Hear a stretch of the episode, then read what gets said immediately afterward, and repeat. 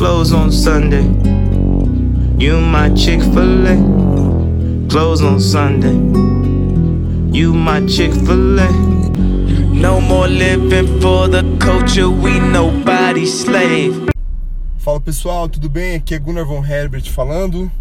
Eu estou testando esse novo modelo, onde eu vou procurar fazer podcasts um pouco mais curtos e uma das uma da, dos espaços que eu tenho, dos horários que eu tenho para poder fazer o podcast é justamente quando eu estou no carro, enquanto eu estou dirigindo. É um momento bom para eu poder pensar, para eu poder falar. E se ficar muito alto o ruído do carro, esse meu motor V8, não, não é, tá bom?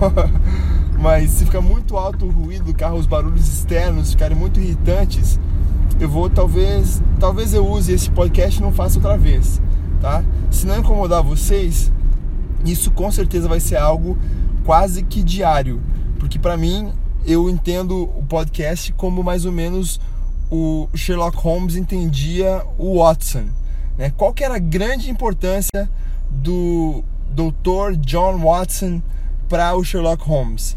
Era que o Watson ele era um ouvido né? Então não era que o Watson era mais inteligente do que o Sherlock Holmes, não era que os insights do Watson é, faziam, faziam brilhantar o, a, a mente do Sherlock Holmes, mas o fato de o Sherlock Holmes poder ter um ouvido para que ele pudesse falar em voz alta é, aquilo que ele estava pensando, fazia com que ele fizesse melhor o trabalho dele.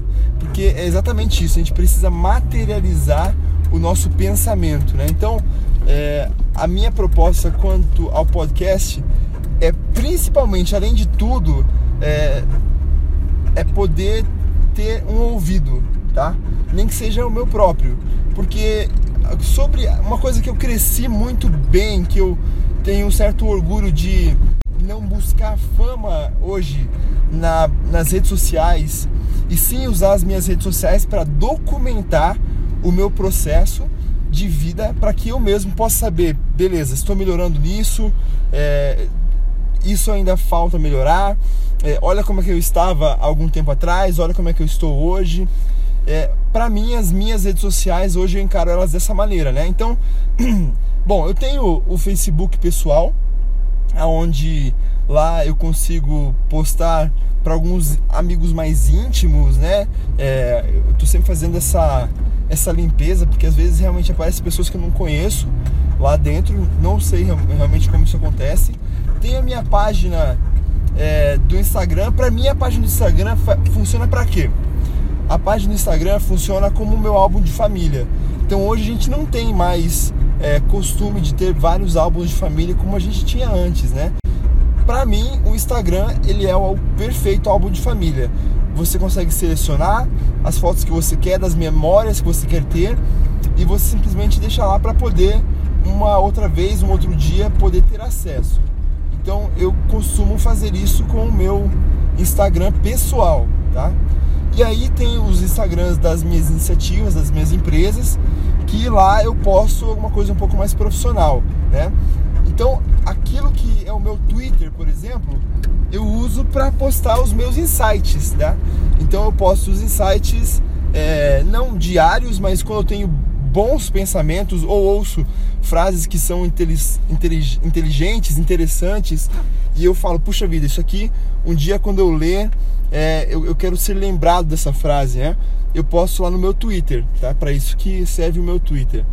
E agora eu tenho que eu tô com bastante atividade mesmo no meu site que é o www.gunnarvonherbert.com, né? Lá eu tô usando o blog bastante e esse blog em específico ele está servindo como uma maneira de, de eu documentar é, os meus pensamentos, documentar o meu progresso como pessoa, tá? Bom, é, o último é, grande podcast que teve relevância para mim que eu fiz foi o Thank You Kanye West, que eu fiz falando sobre a história da conversão do Kanye West, como que aquilo impactou a minha fé e que como aquilo trouxe mudanças na minha vida.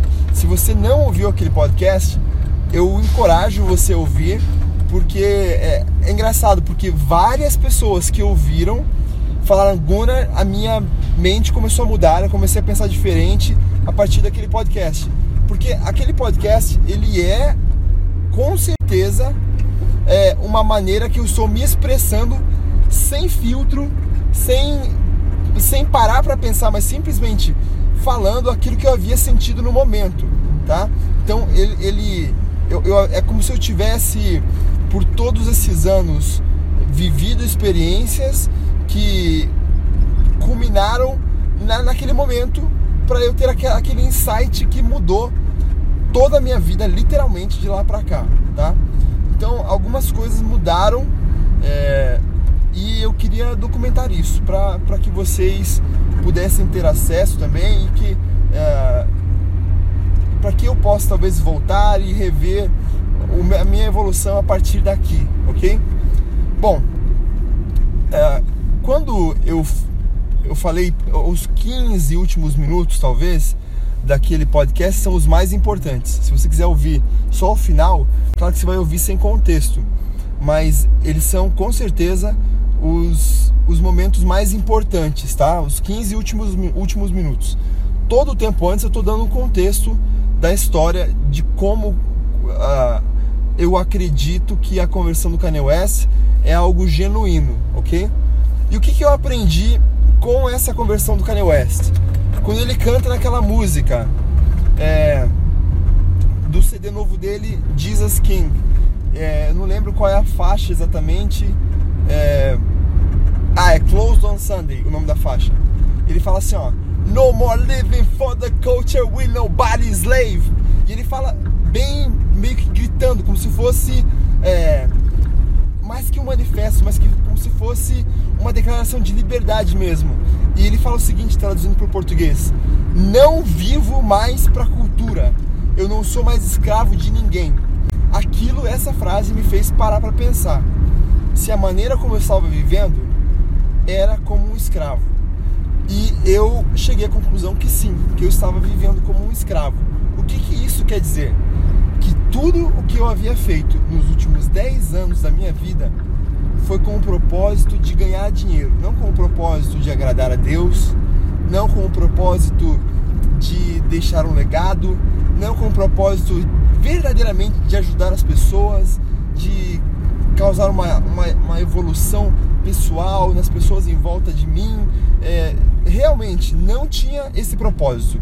O único propósito era que eu ganhasse é, dinheiro. Né? Então eu estava vivendo para mamon, quando a Bíblia fala que não se pode servir a dois senhores, ou se serve a Deus ou se serve a mamon. É o único demônio que a Bíblia dá nome, é o demônio do amor desenfreado ao dinheiro. E a Bíblia fala que a raiz para todos os males não é o dinheiro, mas é o amor ao dinheiro. Quando você trabalha para algo, você vive em função de algo, você está de uma maneira ou de outra, mesmo que seja uma maneira doentia, apaixonado por aquilo. Existe uma doença que é chamado é, ah, é uma coisa de Estocolmo. É, não é paradoxo, é, ah, cara, agora eu me esqueci, mas é alguma coisa de Estocolmo. Eu vou me lembrar e eu, eu, eu, logo eu, me corrijo, tá bom? É, mas é quando você, por exemplo, é abduzido ou é sequestrado e você, sendo a vítima, começa a se apaixonar pelo sequestrador. Então, ai caramba, precisava lembrar, não é crise, não é síndrome de Estocolmo, eu sabia, eu lembrei. Síndrome de Estocolmo. Você sendo a vítima de um sequestro, você se apaixona pelo sequestrador, tá? E eu entendo que eu estava quase que, se não de fato, vivendo uma, uma síndrome de debaixo de uma doença chamada síndrome de Estocolmo, onde o medo e principalmente o medo, porque as minhas ações eram levadas pelo medo, né? Medo de não poder dar a, apoio, suporte, sustento à minha família. Então eu comecei a servir esse sequestrador que é o dinheiro e, e o dinheiro, eu sempre falo que ele é um ótimo servo, mas ele é um péssimo senhor. Então, ou seja, se, se você é escravo dele, ele te escraviza com força, ele te maltrata. É, as coisas são, são realmente ruins quando você vive em função do dinheiro. É, e eu vivi por 10 anos dessa maneira e eu não me vi feliz. Quando eu ouvi aquela música e o Kanye West disse No more living for the culture with nobody's slave. Já não, vivemos, já não vivo mais para a cultura, não sou escravo de ninguém. Eu falei, tem alguma coisa errada comigo e eu preciso mudar isso. Por quê? Se eu estou reprimindo quem eu sou, se eu não estou expressando quem eu sou, eu estou, eu estou repetindo um pouco daquilo que eu falei no, no, no podcast passado, mas para mim é importante porque é, é, como se estivesse contextualizando você sobre esse, esse, esse novo estágio da minha vida, tá? É, é como se eu estivesse reprimindo quem Deus é em mim. E, e isso é. Cara, é terrível. Porque se Deus habita em mim e Deus me fez quem eu sou, Deus quer hoje, através de eu ser uma nova pessoa, por ter aceitado a Jesus, por ter tido uma revelação é, de quem Deus é, por ter uma espiritualidade sadia através dele, se eu reprimo quem Deus é através de mim, é, eu estou dando a glória para mim mesmo. Eu estou idolatrando uma versão doentia, fraca, ruim de mim mesmo. Porque tudo que é comparado a Deus não pode ser comparado de uma maneira positiva é tudo é diminuído ao pior do seu estágio, porque Deus é tão grande, tão bom, tão maravilhoso que quando você olha para Ele, você vive para Ele e, e, você espelha quem Ele é, você deixa que Ele viva através de você. Quem você é verdadeiramente sai à tona também como algo ruim. E aí o que, que você faz? Você mata cada vez mais essa pessoa ruim que existe através do pecado na sua vida. E você permite que Deus crie uma nova vida através de você. Olha que bonito isso. E eu percebi isso. E eu falei, eu preciso permitir que Deus seja quem Ele quer que eu seja. E isso é uma descoberta também. Então, quer dizer, é bem possível que isso mude. Que ah, daqui a alguns dias, ou daqui a alguns meses, ou daqui a alguns anos, eu tenha uma nova evolução. Mas qual é a minha compreensão hoje disso tudo? Bom, preciso fazer uma análise da minha vida, tá? Dos meus talentos. É uma coisa que eu sempre fiz bem, é ajudar as pessoas a descobrir sua vocação. Todo o, a, a, o Instituto Embassy nasceu para ajudar as pessoas a descobrirem sua vocação. Vamos lá, fazer uma, um, uma recapitulação da minha vida, dos meus talentos. Tá? Eu sempre fui um baita de um nerd, principalmente um geek que é um cara muito ligado à tecnologia. Eu sempre gostei de arte, sempre fui muito artístico, desde criança sempre desenhei é, e eu sempre gostei de, de robôs, de, de ficção científica, uh, sempre. Foi uma coisa que uh, quando eu comecei a fazer música, uh, as minhas músicas elas eram mais é, é, futuristas, no sentido do que? Que a gente fazia música pensando lá na frente. A gente não fazia música pensando no agora, tá? Então a gente fazia pensando lá na frente. Então a maneira como a gente era muito empreendedora, sempre fui muito empreendedor. Eu lembro que o primeiro emprego que eu tive era mais ou menos com 9, 8, 9 anos, onde eu comecei a fazer desenhos. Eu vendia esses desenhos por 50 centavos, um real, que na época era o suficiente para eu fazer alguma coisa com aquilo. Então eu fazia desenhos, tirava xerox deles e vendia, né? Então ah, eu lembro que quando eu era criança eu olhava para cerâmica nos banheiros, nas casas e aqueles padrões simétricos sempre foi algo que me chamou muita atenção. Então engraçado, né? Trabalhar na construção civil para mim eu enxergava como uma arte. Eu tive a grande oportunidade de trabalhar na construção civil com cerâmica quando eu morei nos Estados Unidos. Né? E, e eu encarava aquilo tudo realmente como uma arte. Né? Poxa, você está montando um quebra-cabeça. É algo muito fantástico. Né? Então, essa parte artística minha sempre ela foi algo que eu dei muito valor. Tanto no desenho, quanto na música, quanto propriamente na construção civil.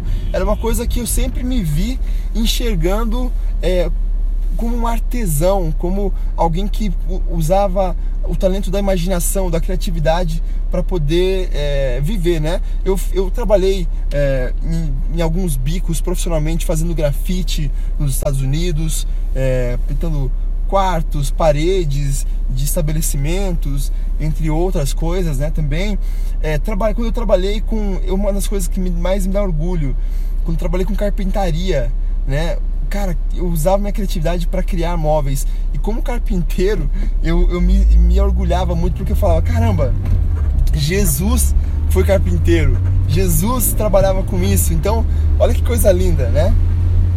E então, é, essa, é, é, esse negócio sempre foi, né, me, me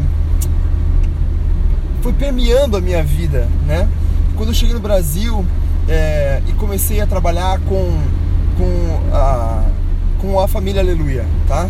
Cara, a família Aleluia são ovelhinhas que meu pai criou e eu dei continuidade é, e eu comecei a criar histórias para contar a Bíblia, as verdades, os princípios da Bíblia para crianças. E, cara, eu não, eu não tenho o dom de chegar e falar para uma criança, contar uma história para ela de uma maneira que é entre que, que eu vou entreter ela. Eu não me sinto é, ator a ponto de fazer isso, sabe? Então é, eu, eu não dei sequência nisso por, por algumas razões, mas uma delas era que eu não me via é, fazendo a performance disso, sabe? Performando como artista. Eu me via escrevendo, eu me via desenhando, mas a minha. A, a, o meu coração para aquilo era ajudar os líderes das crianças a desenvolverem elas, para que eles fossem no futuro algo melhor, melhores cristãos, melhores cidadãos, mais conscientes é, e, e, tudo isso. Então essa, essa era a minha razão para viver, para fazer a família Aleluia, tá? Bom, ah, for, fora isso, quando eu trabalhei com o marketing de relacionamento, ao meu ver, trabalhar com marketing de relacionamento tinha a ver com uma nova maneira de você fazer economia e você fazer negócios. Eu sempre admirei os indianos, por exemplo, dos Estados Unidos, que eles ah, eles moravam ah, eles moravam na Índia com suas famílias e eles se reuniam como 5, 10 famílias e se mudavam para os Estados Unidos, pegando todas as suas é, as suas reservas, todas as suas economias e eles juntavam para comprar um posto de gasolina. E aí, toda essa família, essas 10 famílias trabalhavam até que eles tivessem dinheiro suficiente para comprar mais um posto de gasolina. Então, cinco famílias ficavam donas de um posto de gasolina e cinco famílias ficavam donas de outro posto de gasolina. Eles trabalhavam para multiplicar novamente isso até que cada família tivesse o seu posto de gasolina. E se você for nos Estados Unidos, você vai ver que a grande maioria dos postos de gasolina eles são de indianos. E eu achava maravilhoso, achava muito é, para frente, muito é, uma, maneira como é, totalmente inovadora de se fazer negócios, tá? De uma maneira com, é, é, de uma maneira é, que você compartilhava é, das responsabilidades, dos investimentos e crescia até que todo mundo pudesse crescer junto. Quando eu fiz, comecei a fazer marketing de relacionamento, eu enxerguei isso, essa oportunidade em trabalhar com essa empresa e eu aprendi muito, muito mesmo trabalhando numa empresa de marketing de relacionamento, tá? É, aprendi sobre vendas, aprendi a vender, aprendi a me comunicar muito bem nesse sentido. Então, eu quando eu criei uma marca de camiseta é, a maneira como eu, nós tínhamos desenhado para comercializar elas era algo totalmente inovador. Então, assim, a parte de criação, de inovação, de olhar para o futuro, de imaginar o futuro das coisas, sempre foi algo que me fascinou, que eu sempre estudei como empreendedor, é, que eu sempre li. Né? Quando eu comecei a fazer meu curso de coaching, poxa, você como coach, você ajuda a pessoa a sair do ponto A até chegar lá no ponto B da maneira mais eficiente, da maneira mais sustentável, da maneira que ela vai ser mais feliz. Então você olha para a vida das pessoas, levando ela do presente até o futuro de uma maneira é, é que, que ela é sistêmica, que você olha para o todo da vida da pessoa. E eu, a partir disso, principalmente, comecei a estudar muito a fundo o futurismo, que é, a gente chama também de futurologia, que é a, metodologias e ferramentas que você usa é, aplicando o método científico para que você possa criar possíveis cenários futuros. E quando eu, quando eu escrevi livros, por exemplo, né? Eu escrevi os livros, uh, o livro do, da, do After Heaven, que era totalmente sci-fi, né? Um garoto que saía, ia através de um, um buraco negro numa, numa, é, numa passava por uma outra dimensão, numa outra parte do universo, onde ele, ele começou vendo um outro planeta. É, quando escrevi o, o, o, detetive Hobby também, que ele era um androide. Então, escrever sci-fi sempre foi algo que me fascinou, sempre foi algo que me fascinou. Desenhar, quando eu ilustrava, o meu estilo de desenho, ele é bastante infantil e, e é bastante fantasioso e, e, é muito criativo também, né? Então eu sempre misturei a tecnologia da robótica, por exemplo, né? É, da mecânica com ah, conceitos de, de fantasminhas, né? Então, cara, se você vê os, você vai lá no é, no meu Instagram de, de, de arte que é o Outlaw Ghost Bandit. Depois eu deixo o link para você poder acessar aqui embaixo. Você vê, é, por exemplo, robôs dos Transformers que eu desenhei nesse, nesse estilo. Então a tecnologia sempre foi uma coisa que me fascinou. Eu amo jogar videogame, eu amo é, aquilo que é, as possibilidades que traz um celular. Cara, eu tô gravando meu podcast num celular, né? Então olha que quando que isso foi imaginado, né? Então é, Poxa vida, você não precisa hoje de nada além de um, celular para você poder fazer um filme, para você poder fazer é, um programa de rádio, para você poder fazer um podcast como eu estou fazendo, para você fazer tantas coisas que, cara, era, era impossível antes, impossível ser feito. E hoje nós conseguimos fazer através dessa, dessa, desse tipo de tecnologia. Então, é, imaginar o futuro das coisas sempre foi algo que me fascinou e eu sempre estudei de uma maneira autodidata sobre isso. Sempre pesquisei muito, sempre me interessei muito em conhecer as tendências, né? E aí é engraçado como que eu tenho um, ah, poxa, um tiro para isso. Quando eu era, quando eu era adolescente, é, era muito engraçado porque todas as, as roupas que eu usava, que eu começava a usar, é, no começo ela ninguém usava. Aí essa pessoa achava estranho.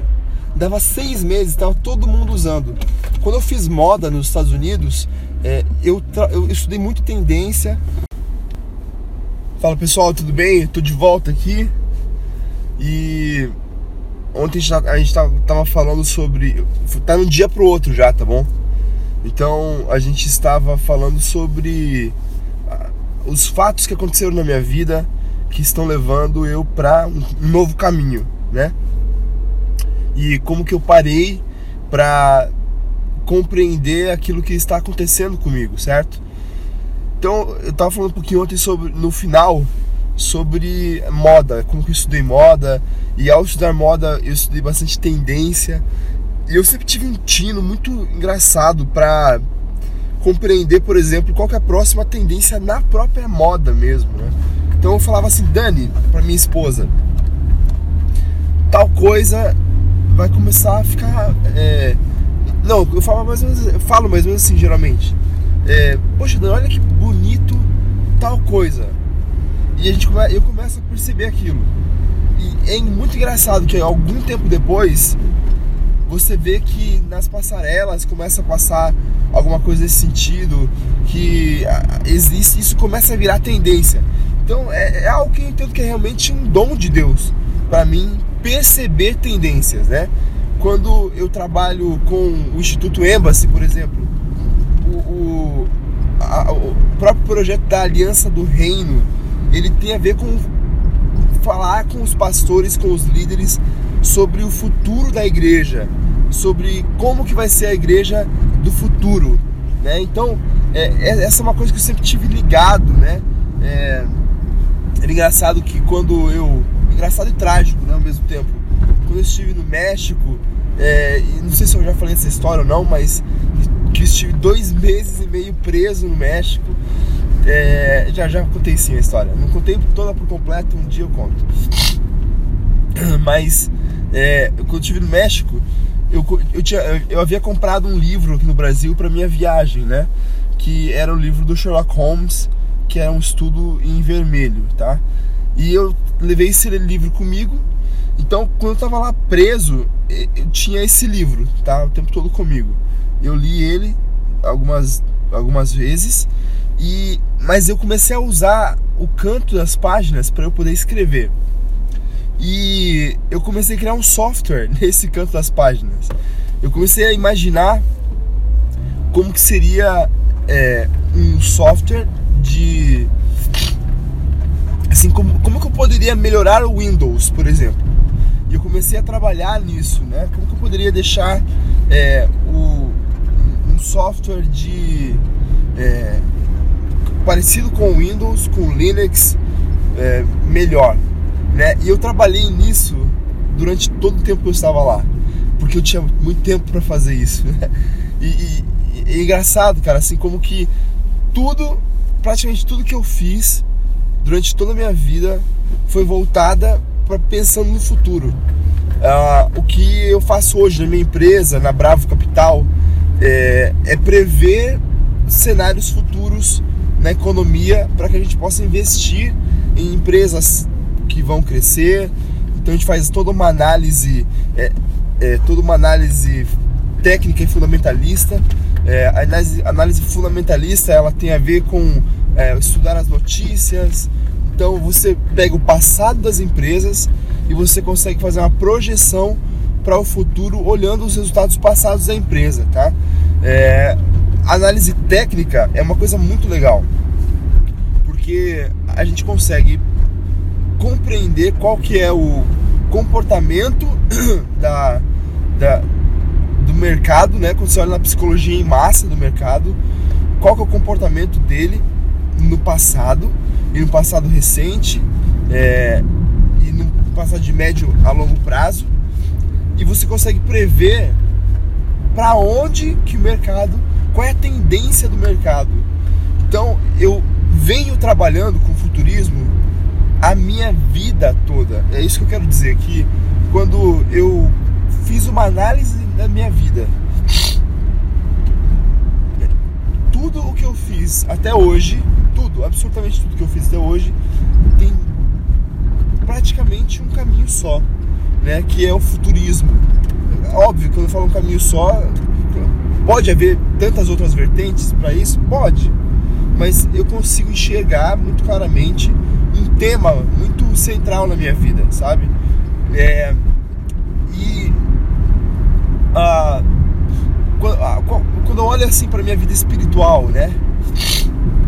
Meu versículo favorito da Bíblia, eu, eu já falei para vocês aqui também isso, é Romanos 8, e a partir do capítulo do versículo 18 ali, que fala que é, o universo todo espera ansiosamente para que Deus revele quem ou o que o, realmente os seus filhos são.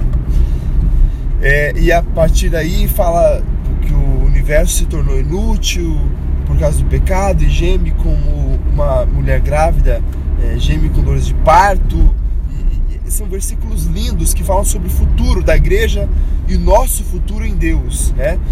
E o meu tema favorito da teologia é a escatologia, que é o estudo dos últimos tempos. Né? Então eu não me canso de estudar isso, eu amo estudar isso. É, é uma coisa que é, eu, eu, sempre tive muito interesse em tudo isso nesse tema e sempre estudei muito esse tema. Né? Então, ah, quando eu olho para minha vida e falo o que, que, eu, o que eu faria de graça, o que, que eu estudei, já paguei muito caro em cursos, em mentorias, para estudar de graça, assim. Já trabalhei com isso, já fiz consultoria, o que, eu já fiz?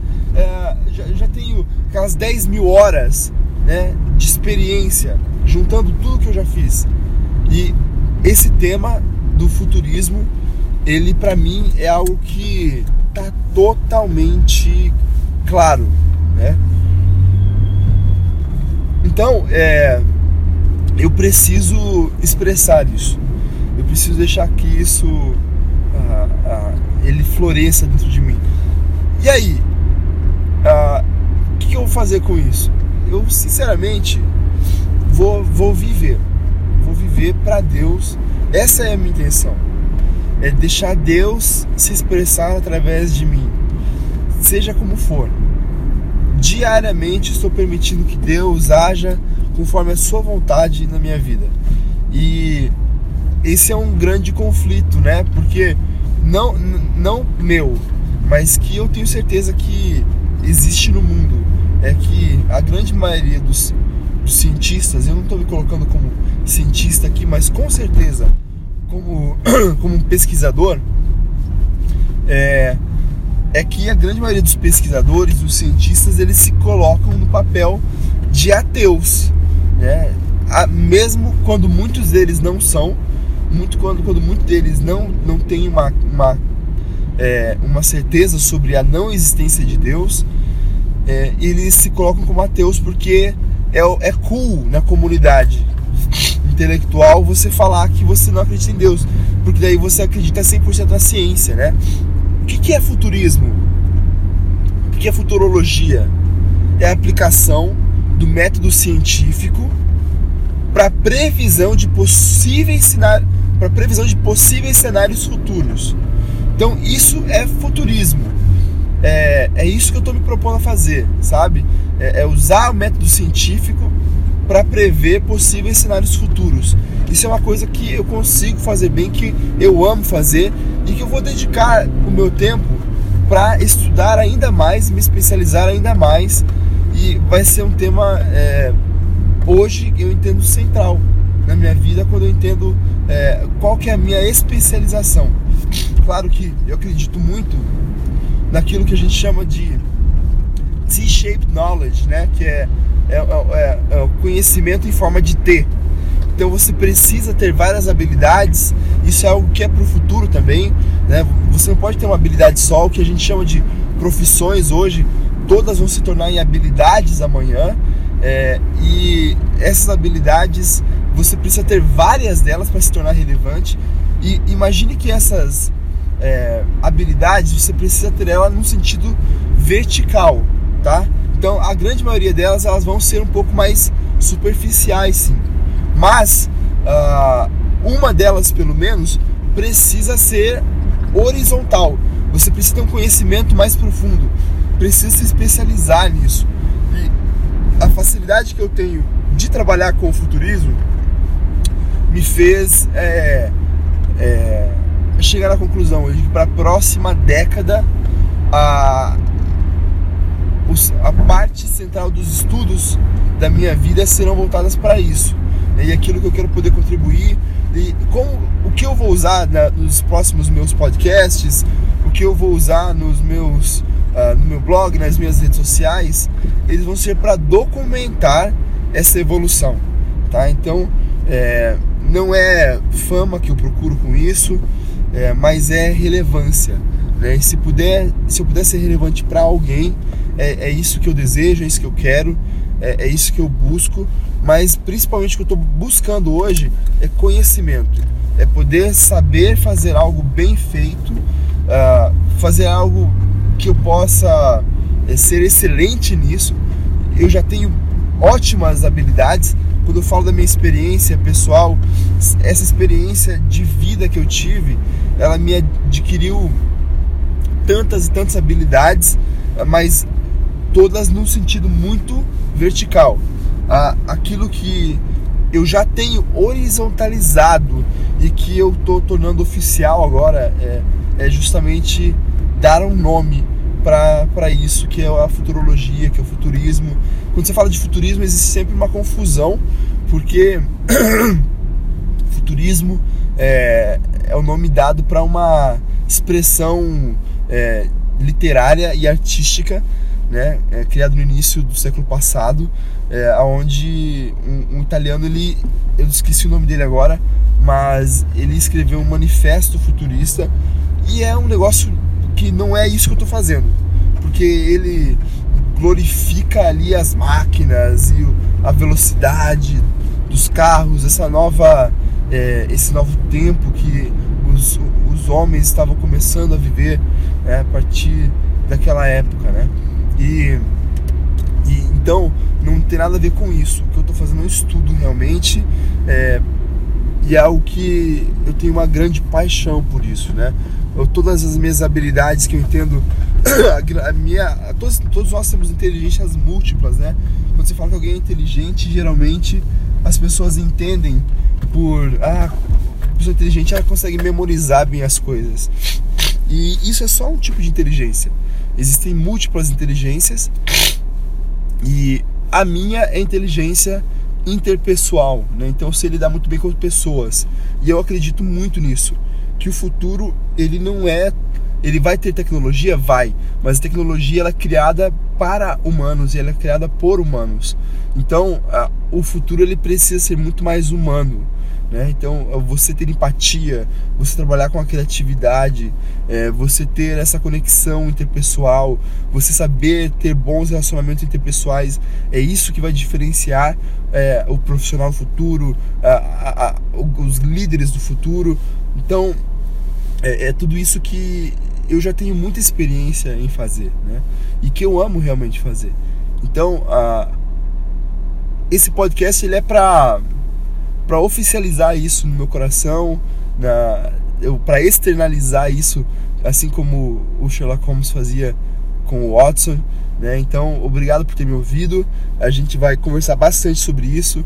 Se você achou isso aqui interessante, compartilhe com os seus amigos, compartilhe nas suas redes sociais. É, se você se interessa por isso, me procure. Tá? Eu estou desenvolvendo é, um curso para colocar aquilo que eu sei em prática e para te ensinar a aplicar isso também na sua própria vida, para você entender como que o futurismo, que o foresight que a gente chama em inglês, ele pode ajudar você é, a, a, a, se preparar e estar adiantado para os desafios de amanhã, tá bom? Um grande abraço, muito obrigado por ter ouvido até aqui, até mais, tchau, tchau.